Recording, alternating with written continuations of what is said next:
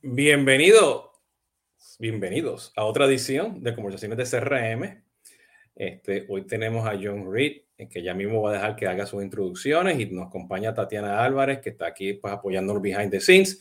Y ya saben, este es la este, live stream que tenemos todos los martes, Conversaciones de CRM, donde invitamos pues este, amigos, colegas y practitioners del mundo de, de, de todo CRM, ERP, este, este, Consumer Engagement, Consumer Experience, todo lo que tiene que ver con manejo del cliente.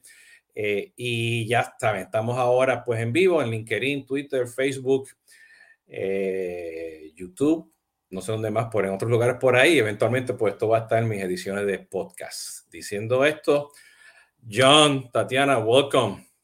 Good morning, good afternoon, good evening, depending who where you at. uh, So probably you know Tatiana is here helping us with the with the process of, of post production and comments and and everything that happens behind the scene. Okay, so Tatiana, say hello. Hello, Jesus. How are you? Good afternoon here in Orlando. In Orlando. Yeah. So I'm gonna let este, Tatiana go. I'm gonna stick around here with. She's gonna come back at the very end and then uh, it's going to be now Jon Reed and myself. Jon, how you doing?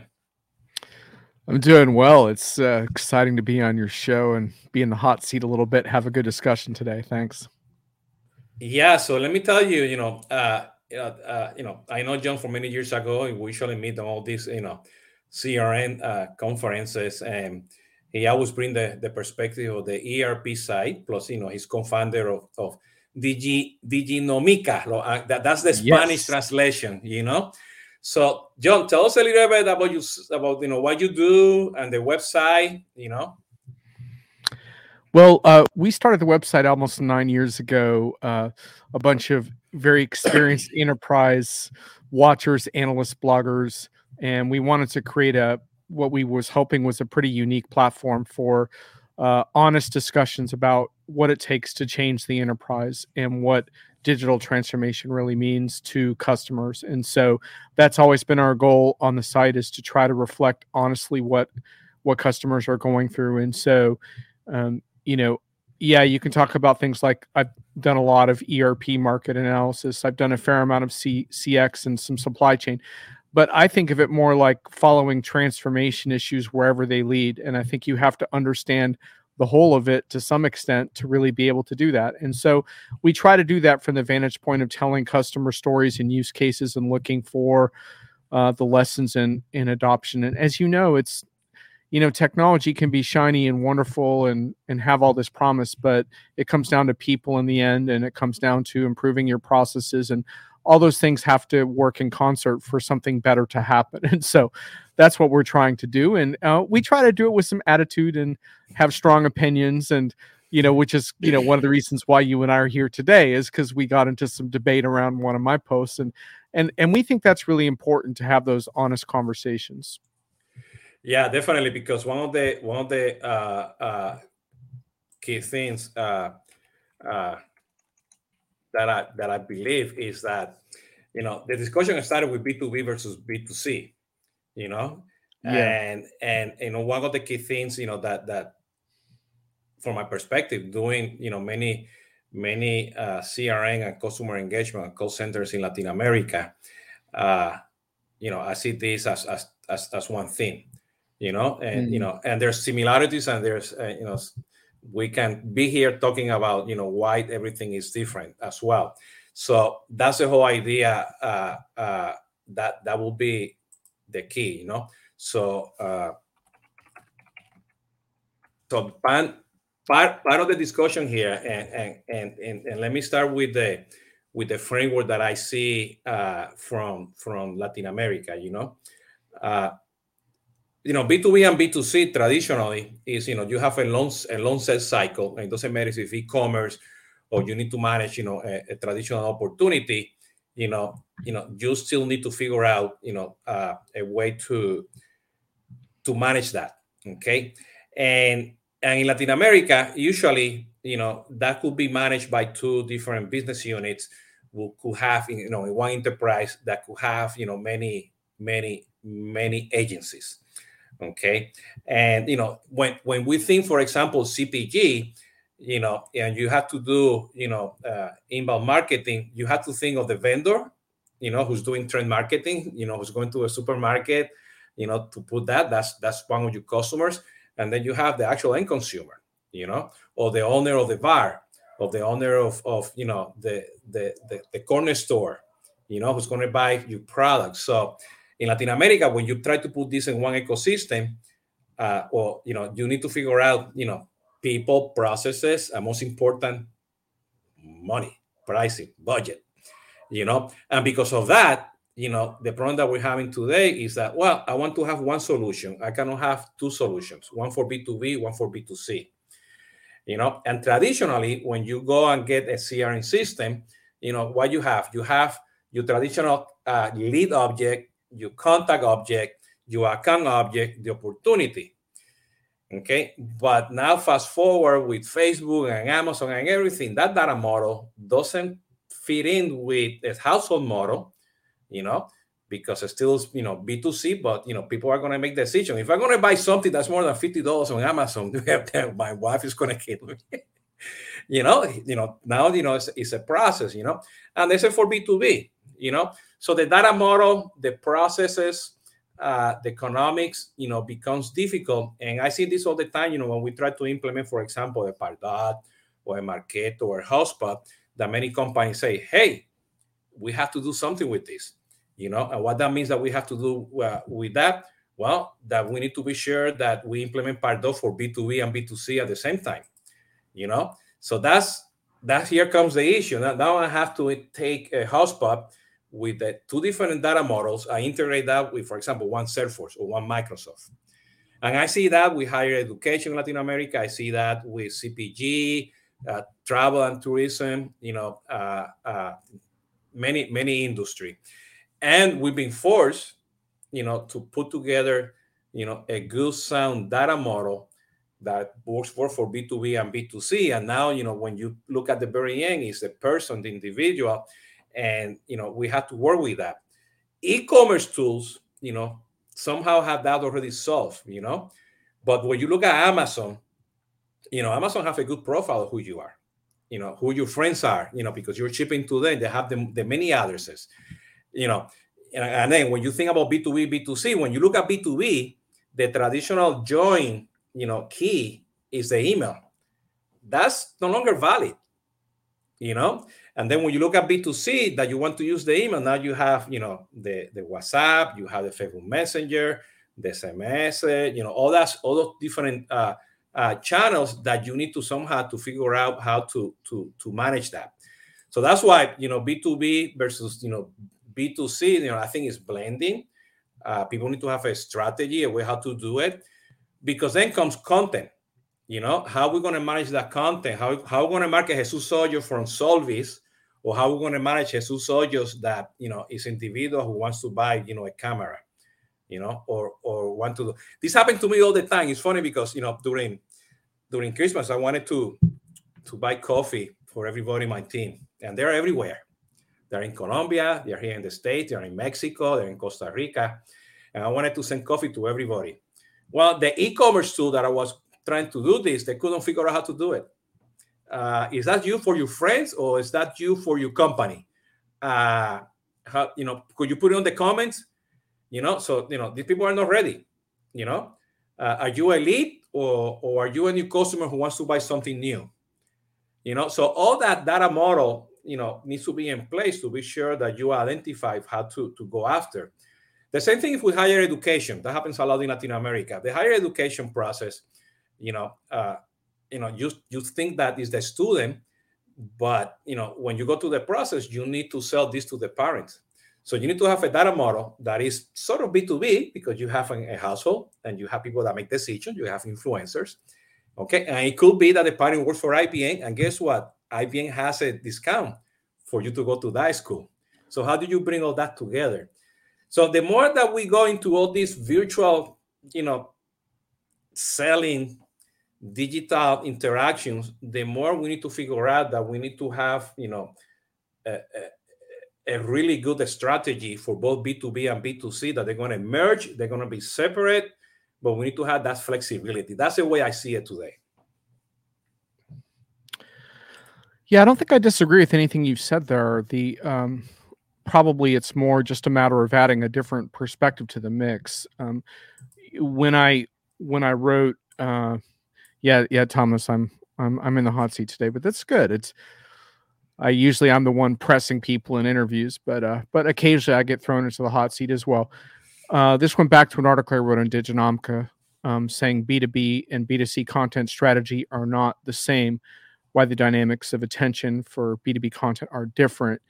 And one of the reasons I wrote that piece is because I just got a little frustrated with people on LinkedIn saying things like, oh, it's all B, B2P now, it's all about people. And uh, to me, that's a very, very fuzzy way of, of looking at this. Now, I will grant you that B2B and B2C are are blurring in significant ways and and and we're going to have to become much more agile in how we approach these markets and after i wrote that piece you you you you kind of challenged me and said you're doing some persona development that you know for both that that's relevant for both b2b and b2c and i thought that was great and so you and i had a good conversation and you brought up some of the examples and and actually you know in the piece you know, when you write a piece like that, you're you're kind of like a little bit like attention grabbing, right? Because if you read further into the piece, one of the things I talk about is how fundamentally it's about how complex the sale is for a particular item.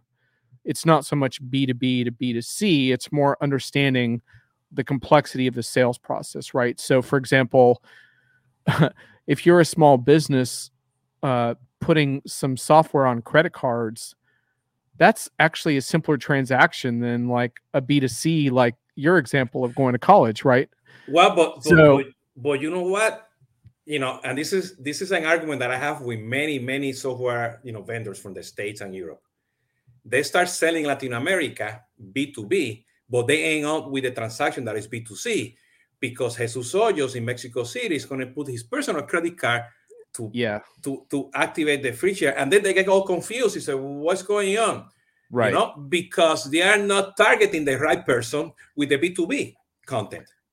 Yeah, correct, and that's that's part of the problem. And so what what it, so so in other words, like you really have to understand your audience and their buying behavior. Um, but you know, as as my friend Maureen Blandford said on Twitter after I wrote this article, I'm paraphrasing here, but she said there's a huge difference between selling a six pack of beer and selling a data warehouse.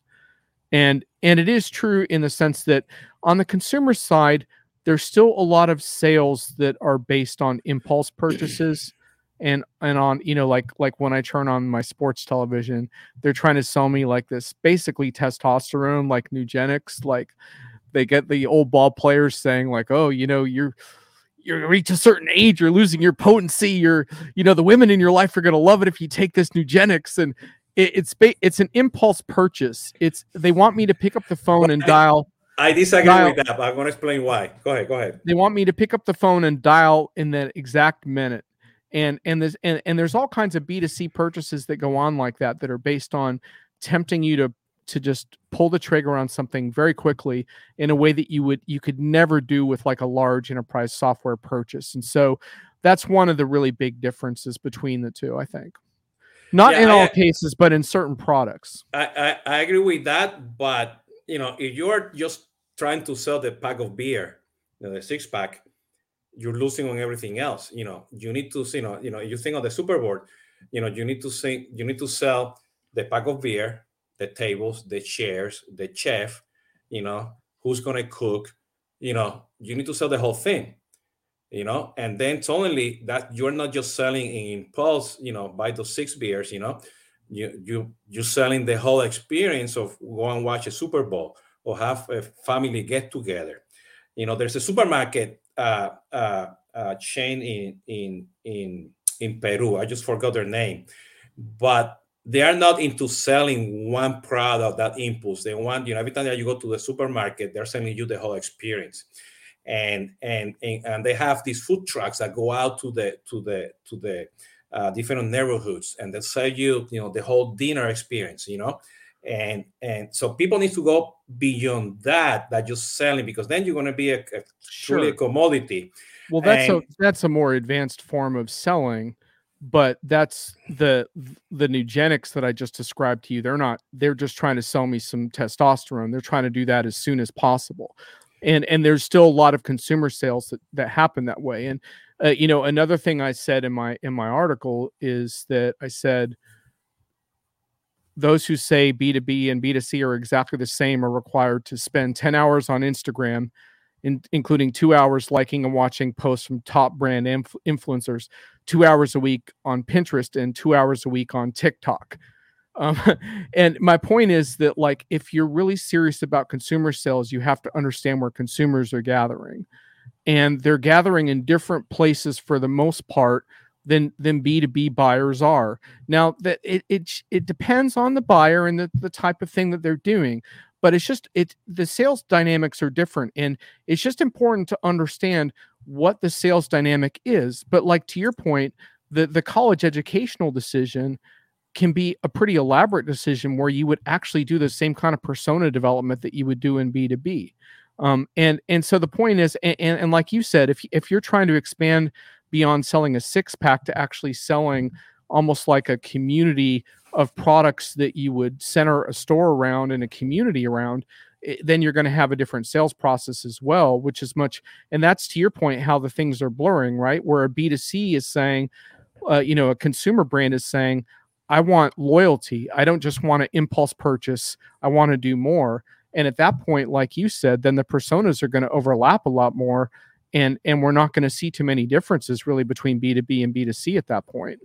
Yeah, and and you know one of the challenges that I have in Latin America is that when you when you don't look after the personas and you go after the product, you know, then you have many marketing agencies working on that business unit selling that B2B content, and they forget that behind that B2B content, you know, there's a bunch of people that you eventually in that selling process, you need to be sure that you have content for Jesus Hoyos, yes, and for Jon, and that content could be a dinner that content could be you know a specific email could be a video could be an instagram and right. that, that, that needs to go at the personal level because you need to build relationships and at the same time you know when you try to do b2c you know and then you know you have discounts you know you know because you work for a big corporation you know and you're b2c you get that discount you know then the message turns into something differently you know so uh, and because of that and because the restriction that we have with budgets and technology, you know, people want to buy, you know, one marketing automation to do everything that I just telling you here, you know, right. becomes a challenge. And that's why I, be, I, strongly believe that you need to have a persona strategy that then will yes. drive down the B2B and B2C. And if they go together or separate, that's fine. But let's right. define the persona based on data, data that comes from your CDP, from your marketing automation, sure. for your you know segment, you know, BI tool, whatever that is, to be sure that you start with the persona and that's sometimes when we get confused yes. uh, in the market you know from that from that point of view well i agree with you because i think what you're saying is that one of the problems so so so the key to a sale is understanding the personas involved in that sale and then serving their needs right and and one thing we see more and more is that buying personas no matter what industry are people who are technically savvy, plugged in, they have mobile access, they research online and that you know like you referred to the Amazon example with your wife, she's going to look at the product as well as you, the camera.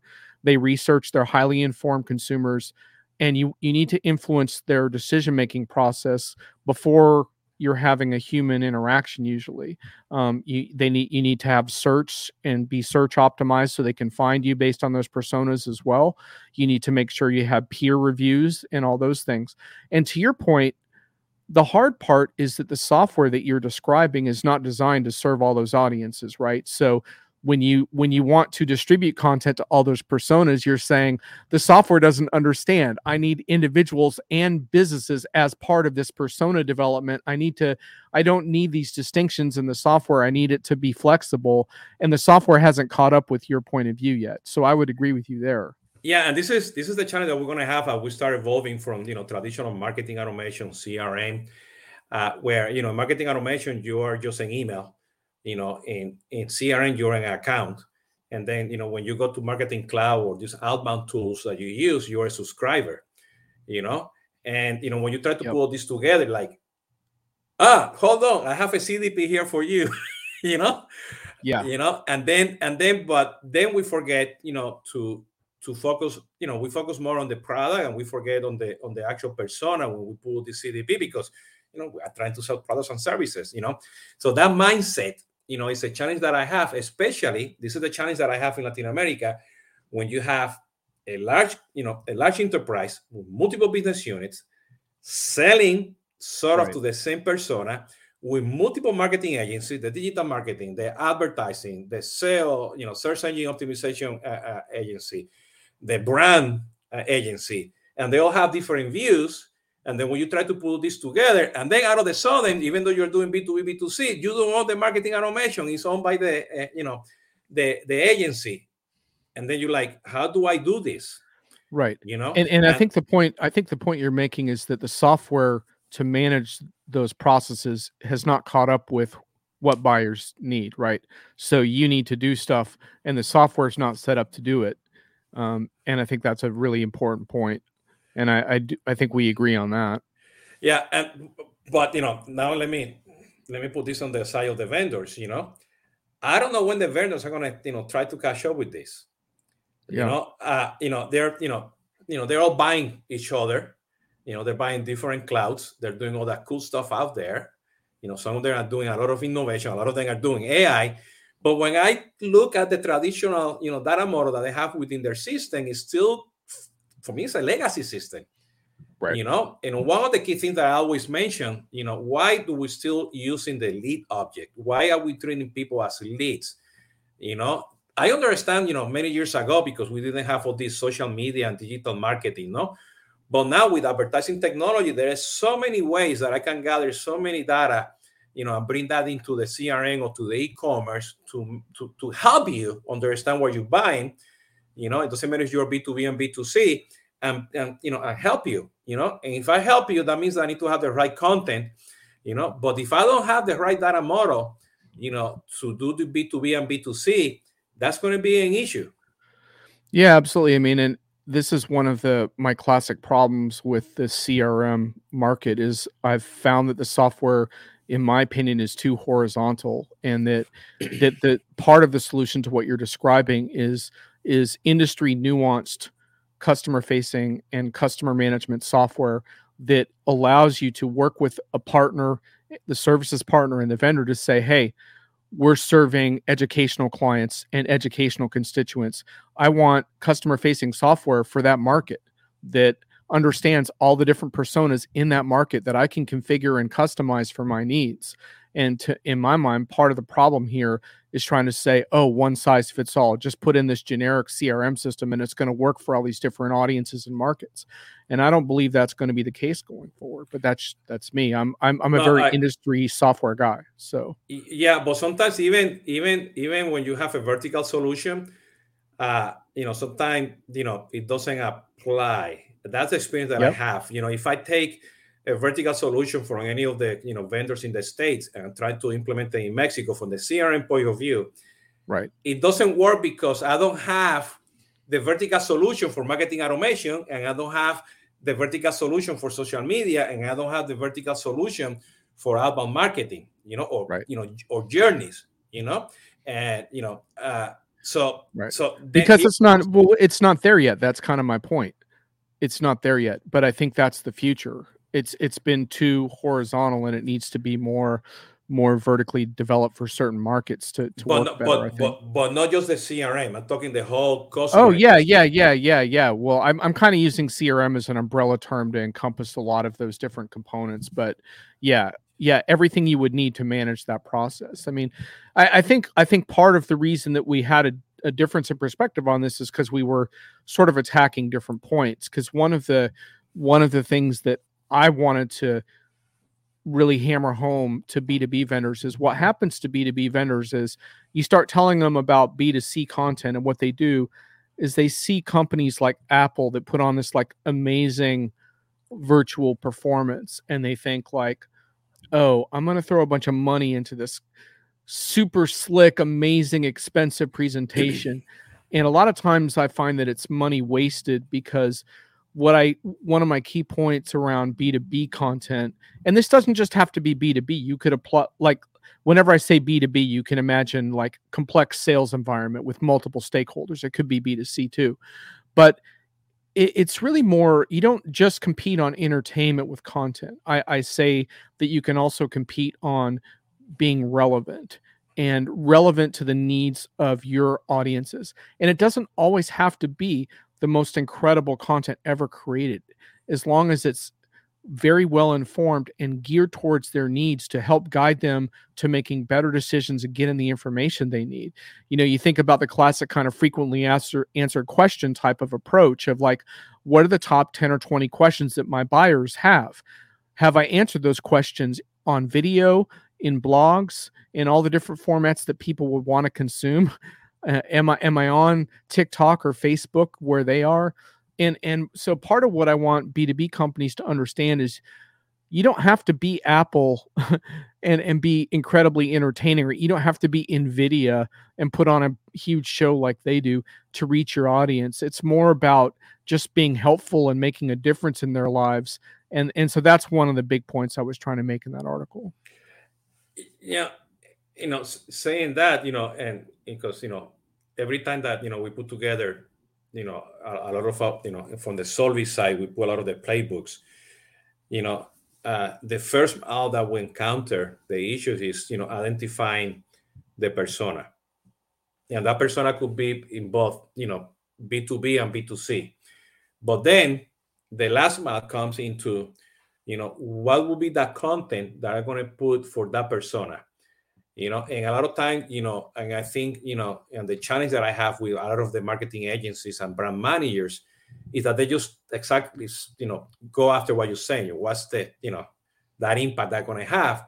And have to spend a lot of money i'm going to go after you know that. But they don't have the ability to execute that that that right. that that that you know that content. Because content is not just you know putting the big event TikTok, you know, and so on and so on. You know, content is the email, the follow up, the phone calls, yes. the script, the FAQs at the individual level. Okay. Yes. And the individual level. And sometimes, you know, even though we, we try to think account based marketing, uh, which I still don't like the term because it's it's it's it's, it's account it's a you know it's, it's account management you know you know from from the from when they enter a landing page or the way when you sell is that we think we're forgetting that it's a one continuous funnel. It's not a marketing funnel. It's not the sales funnel. It's not the opportunity versus you know the funnel from marketing. You know, it's it's a continuous process. It doesn't matter if you're doing one transaction in e-commerce or you are doing opportunity. You need to have that framework. So whenever you are growing and you're learning from the content and you want to elaborate and do a big uh, event, or just continue, you know, with your content based on that persona, you have the ecosystem to do that. Oh yeah, you nailed it. I mean, I I, I understand why account based marketing is hot right now, and I do think it can be effective from a sales planning strategy strategy perspective, but it's not my personal tactic that I endorse. I mean, one of the things that you find in complex sales is that there's often people involved in that sales process that will never buy from you directly, but they should be they should be included in your content mapping because they are part of who you want to influence. In the B2B world, the examples are people like analysts, advisors, um, folks like yourself that customers might ask for input on a decision on because they know you and they trust you for years. In your educational example, it might be a guidance counselor who who advises students but never formally makes a decision for college themselves. Um, the point is, there's always people involved that are not part of that core buying decision. And a lot of times you get too tunnel vision in the buying process and it all breaks down, which is why I talk about the importance of develop developing opt-in communities because building communities around your brand is how you fundamentally address all the different people in your audiences, all the different personas year round, not just one event, one email, one white paper, but are you building a community around what you're doing that energizes the constituents and and and they see value in and it, if you're doing that it works. I mean and it works in b2c too. I mean one of the main reasons amazon kicked barnes and noble's ass is because amazon had a huge reviewer community built around its its platform and barnes and nobles did not and so you wound up on amazon because you could read all the reviews and and that was a huge value add to making decisions and so understanding that community around the buyer is so important well, I think you know if you want to to to have you know one strategy that covers both B two B and B two C, you know once you identify those personas, I think you need to start identifying where are you going to drive the content that is going to drive yes. trust, trust, because those communities, you know, uh, will drive you trust, will will drive you traffic, you know, and and that content only will be from you, will come from from them from them as well, and you need to be able to do that. And yes. it's funny because you know you're mentioning you know you know, we should be part of those personas, and a lot of vendors, uh, you know, they don't. You know, uh, in Latin America, exactly. in Latin America, sometimes I'm just a PR guy. you know, because yeah. they, they don't they don't they don't understand. You know, sometimes you know what we do. You know, uh, and then you know they're, do, they're, underestimating you and they're missing a big opportunity to to engage you in what in what they're up to when they do that I agree, and you know, I do stuff worldwide. You know, I do stuff from the Philippines to South Africa and so on and so on. And I talk to many vendors. You know, especially you know when when you put in you know ecosystem together, and and you know, I have a team of people that, that they put proof of concepts. You know, they innovate. They, you know, we pay for the minimal, uh, uh, you know, uh, I guess, uh, minimal version of the product, or we do the freeware product, or pay as you go, and we play. We put stuff together you know, because companies don't have those people. They don't want to, find, you know, they don't have the, they're not, they're not putting the money to to find that how to play with those toys. So we learn, you know, and we are educated, you know, and and you know, companies need to understand there's people like us outside the companies, inside the companies, in the family and, and outside the family. Uh, so you know how to make a decision, you know, and make your next purchase, you know. So that's that I think we're missing out on trying to understand. You know, we're too focused on the model B2C and B2B that we are not focusing, you know, ideally in this persona because now, you know, I think people are this, oh yeah, I'm doing both. I'm doing direct to consumer, you know, so I'm bypassing, you know. But you know, I used to do Dollar Shave, you know, and I thought, you know, with Dollar Shave everything right. was cool, you know. Then I go to the to the pharmacy and I have to call somebody to open the freaking whatever the lock so I can get so something that I can buy on the website. You right. know, I think it's Gillette button or something like that. And I go, they lost who the persona is. They turn into something it was easy to do, B2C, you know, into something that is difficult to do. Because I still yeah. they, they don't know who Jesus Hoyos is. They're still trying to figure out, you know, how to sell the product versus, and I think that's the problem that we're gonna have and, and then going back to the challenge that we have with the vendors that you know the data models you know they're mm. they're not there yet. We still want to have conflicts a lot and i think this is a, a blue ocean for a lot of people. And i think we need to start bringing into this conversation the actual marketing agencies because they drive a lot of this decision and they don't understand the technology or how to deploy this sometimes. Yeah i watched a, a webinar a little while ago on LinkedIn, LinkedIn research department on what they have been learning about B2B buyers. And um, one of the stats that jumped out was that um, buyers are only in buying mode. Like one in every five buyers with a budget is in buying mode at any one time. So, you know, and that that's a B2B stat for this study, but it could certainly apply to many. It doesn't have to be B2B, as we are saying. It could be any kind of complex purchase um, I'm sure the stats are similar, right? Like you're not in the market for a house, like maybe one in 20 people are in the market for a house or whatever, right? Um, so the point is, when when you limit yourself only to that buyer who's actively buying at that time, you're missing out on on this ability to reach people in a much broader capacity. And so that's why these these approaches need to be mixed because yes, you, know, your lead gen people are going to expect you to continue to generate leads. Of course, we all understand that. but lead gen runs dry because people get sick of it. You know, I've I've had a bunch of businesses that way where I would tell the owners when I was advising them, like, please stop blasting your discount emails because people are unsubscribing. You know, they really like your content and you're just farm it, it's like agriculture when you farm the soil too much you can't grow anything. That's the problem with this lead gen mentality is you keep churning over the contact database until everyone is just sick of you. And whereas if you actually thought about how can i make a difference in these people's lives it's a totally different scenario. And uh, anyway i think it's that that to me is the takeaway here is is what you're saying is that think about it based on what your persona needs and and and, and keep an open mind about who those personas are and figure out how to reach them with content trust and relationships throughout their their life cycle you know? Yeah you know something that i'm seeing a lot you know now with everything that you know with the new channels for messaging you know and be able to do a quick uh, uh, uh, meeting with calendly or those you know uh, calendar that tools, you know, uh, now, you know, there's new, new term out there, you know, revenue acceleration, uh, which is, I believe, is the other side of, of, of blasting lead gen. You try to to start engaging as soon as possible, but then when you start having the conversation, there's no content, you know. And I've seen yeah. many people that, you know, I, I do, I set up the meeting, you know, or I do it, you know, uh, a Facebook Messenger or WhatsApp to engage and then when I start looking, they send me back to the page that they have, you know, the FAQ, or they send me to the community. I already went through that.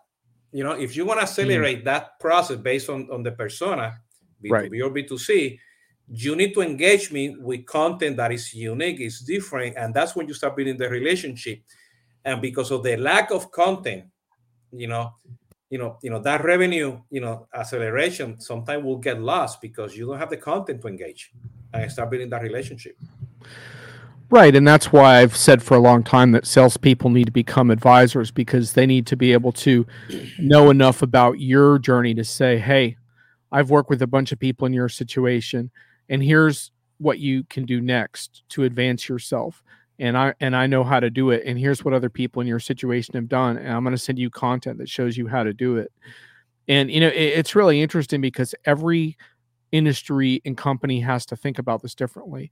In in our world at Diginomica, we spend a lot of time documenting customer use cases because it's very, very important in, in big enterprise software projects to understand why a company chose a particular product, what industry struggles they were having, what challenges they had during implementation, all of that stuff.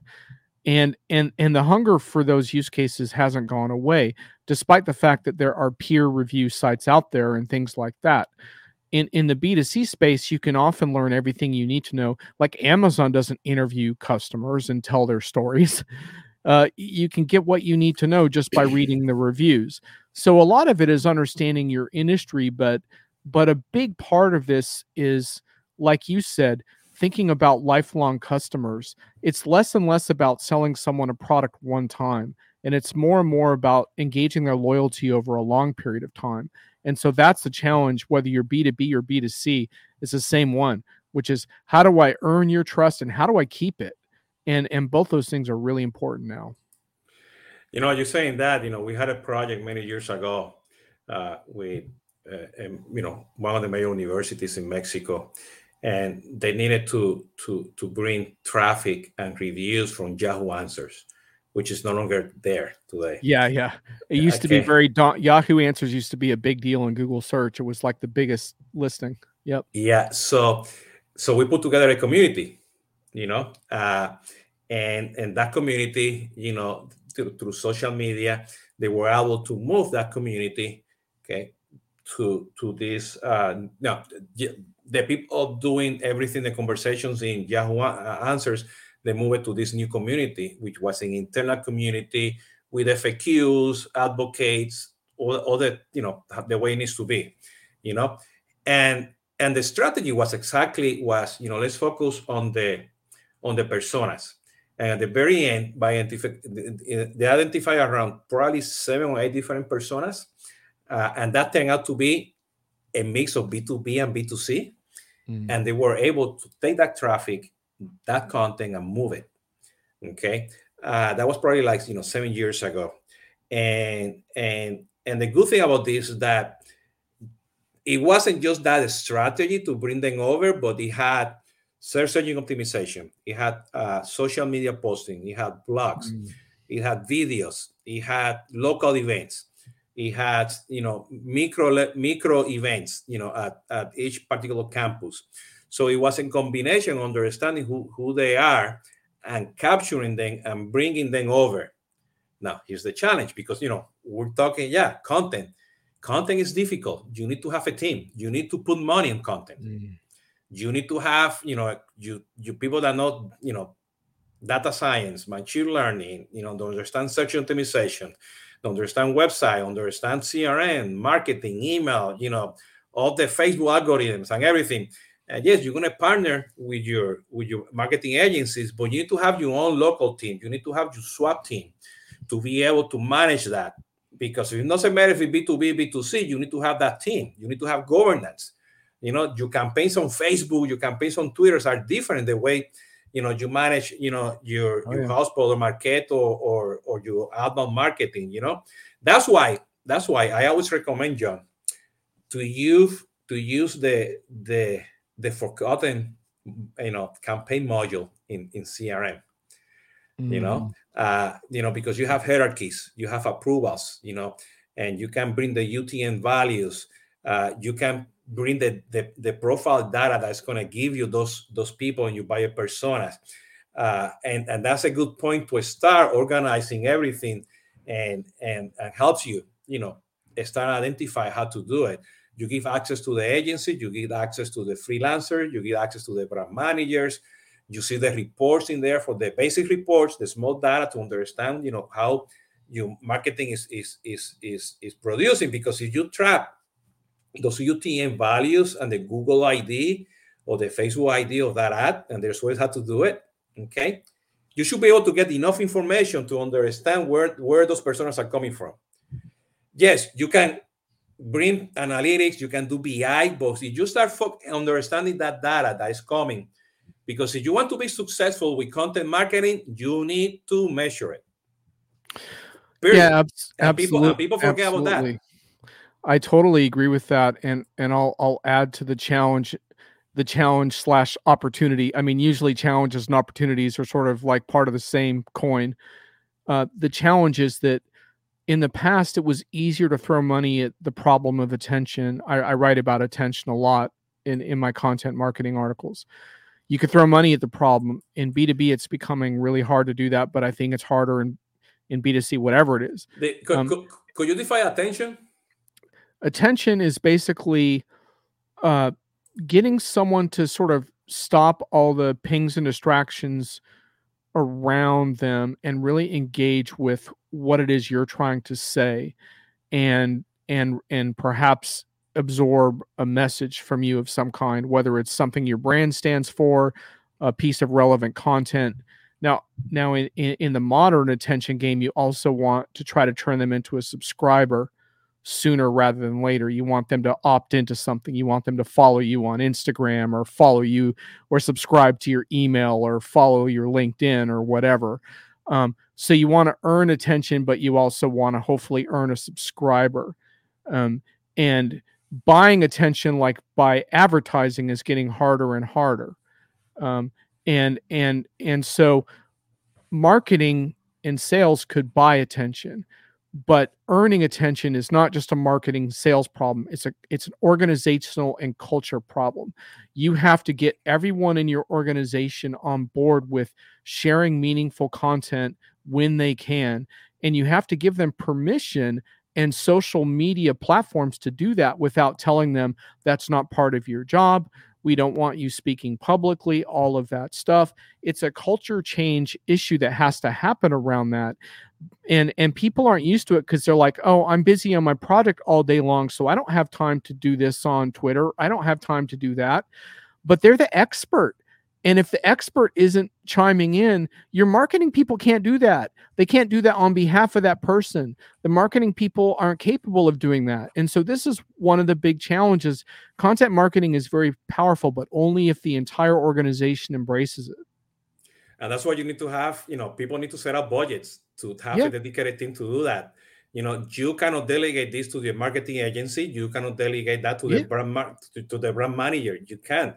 You know, it, it doesn't matter if you want to do both B2B, B2C or direct to consumers, you know, you need to have it. I mean, that's that that and that and that's why I wanted to ask that because sometimes you know we go too fast, you know, and and I think you say something that's really key. And I think that, you know, you know, we have like you know five more minutes, but uh, I think this summarizes everything that we're talking about here. You know, you we can agree to disagree about between B2B and B2C, uh, uh, Mm. but at the very end, you know, is you know you need to be sure that you know you are relevant with that you know uh, uh, attention and there has to be a call to action. There has to be you know uh, you need to grab that that attention you know you, you need to follow up with that.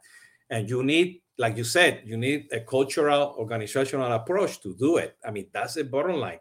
So my advice to a lot of companies you know based on that because ah, i don't have the money i don't have the people invest try looking to do something agile do proof of concept fail learn do it better next time. Start putting more money. Don't place an ad on tv yet you know? You you can do it. You know you can find ways how to manage it somehow to be able to uh, to do it but at the very end you know people need to to do it you know? They have to do it Yeah, totally. And and I don't think we disagree too much on on B2B and B2C really. It's the terms are limiting. Um it, it's more about understanding how buying is changing in your industry and and and how are you going to address that and how are you going to serve those customers better than you have in the past and and overcoming those obstacles. The one the one final thought I will leave leave you with that I that I believe is really important is that a lot of what vendors are doing to try to supposedly help solve this problem is they're selling a shiny new toy called AI and they're saying that we can if you buy this expensive shiny AI toy, we can predict what your audience needs in real time and serve that up.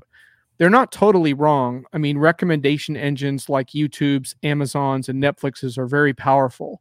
Um, and those are real time recommendation engines. But there's a limit to that and that's why I talk about opt-in audiences and eventually be moving from an opt-in audience to an opt-in community. Because the thing is that my I don't believe that AI can can know what's going on in my in my life or any consumer's life. It changes too fast. You know one moment I'm I'm working the next moment I'm texting my friend the next mo- moment I'm hearing from my doctor. AI doesn't know all of that. So the whole goal is to churn your audience into subscribers and and followers and eventually into a community then you don't have to guess what they're doing all the time in real time with AI because they're coming back. They've given you permission and that permission is everything. The permission is go ahead and, and bother me in the future. Of course to your point when you bother them in the future you better bother them in a good way with good content and good ideas or they're going to unsubscribe. Yeah this is funny because you know and, and let me take the amazon example you know? You know you know mostly because of the pandemic we mostly buy from amazon. We try to diversify buy local as well. Uh, and and you know you know i buy you know i'm puerto rican. I buy puerto rican coffee uh, puerto rican products in amazon that you can find them when i don't find it here locally in, in, in south florida. Uh, you know we buy the traditional you know goya products as well and the avocados all that cool stuff you know. So we have we have amazon prime as well I, th- I, think we have like 20 Alexas in the house, you know? Yeah. And then if I go to Amazon Prime and say, Echo, can you play some salsa music? Here's a station you might like Salsa on Amazon Music. Marc Anthony. Every go. single time. No, that's wrong. Because I might switch. I say, could you play some classic music? Uh, or, I mean, some classic salsa music, you know? Or do this and that you know, boom, ah, they're selling me a yeah. product. They're uh, selling me a product. You know, yeah. Tatiana, Tatiana, Tatiana is laughing, so I'm gonna bring her over. Yeah, but yeah, turn, I mean, the, turn the music up, man. We are rocking out. Alexa, volume up. well, the thing is, the lady's mad at whatever song that he has, you know, that's having on the other side of the room. But but that's that goes to your point. You know, we're trying to sell, you know, the AI B two B or B two C, you know, but we are not truly focusing, you know, on Right. on on understanding who the customer, who the persona is, Exactly. you know, from that from that point of view. So you know, you know, and um, and and to your point if the ai makes a mistake it really hurts the whole relationship because now you feel like amazon doesn't really know me at all you know I because thought, they, they, I thought they did. I thought they did. they they tried too hard they tried too hard they didn't respect the limits of the technology they tried to say oh we know you really well and it's like no you don't No, they don't. So and, and again, that goes with B two B, B two C. You know, because I can just you know absolutely I can I can say to Amazon here, hey Amazon, I need to buy you know uh, paper from the printer. You know, is that for your office? Is that home office? You know, you know, because I buy stuff as well. You know, B two B stuff Right. through Amazon. You know, so uh, and, and I buy stuff in Mexico to deliver in Mexico for service.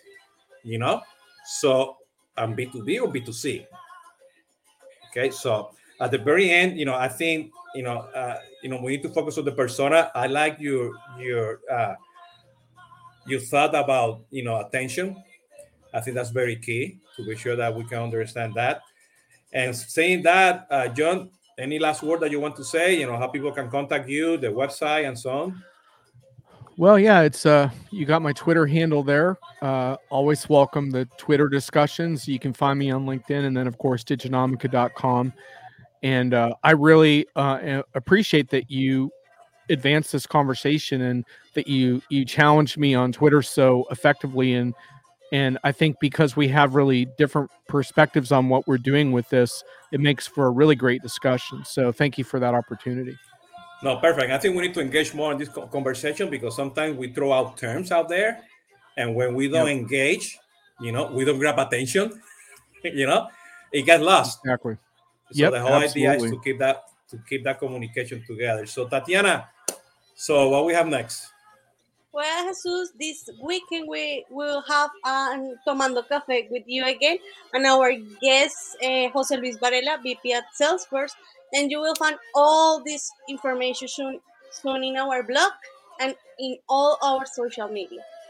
Yeah, and next week, next week, uh, the, the the next podcast is going to be about password management within all these tools that you have in your ecosystem. Two-factor authentication, how that's going to help you, customer experience. Let's see how that Good goes. luck with that. Yeah, you know, Jon, thank you so much. I, I enjoy really the appreciation. My takeaways, you know, grab, you know, go for that attention, grab it, turn that into something that that, that is actionable, and you need to have content. Doesn't matter if it's B2B, B2C, you need to drive that content. Okay. And, and, and people who are listening, spend money on content. Start doing that, you know, put your governance, put your strategy together on that one. Okay. So saying that, uh, I want to, you know, this is the outro. Thank you everybody for listening. As you know, uh, tomando café con Jesús Hoyo los viernes, este, cápsula Consumer Engage, que son los podcasts, y nos vemos el próximo martes, pues, este, en conversaciones de CRM. Hasta la próxima, cuídense y pórtense bien. Un abrazo a todos.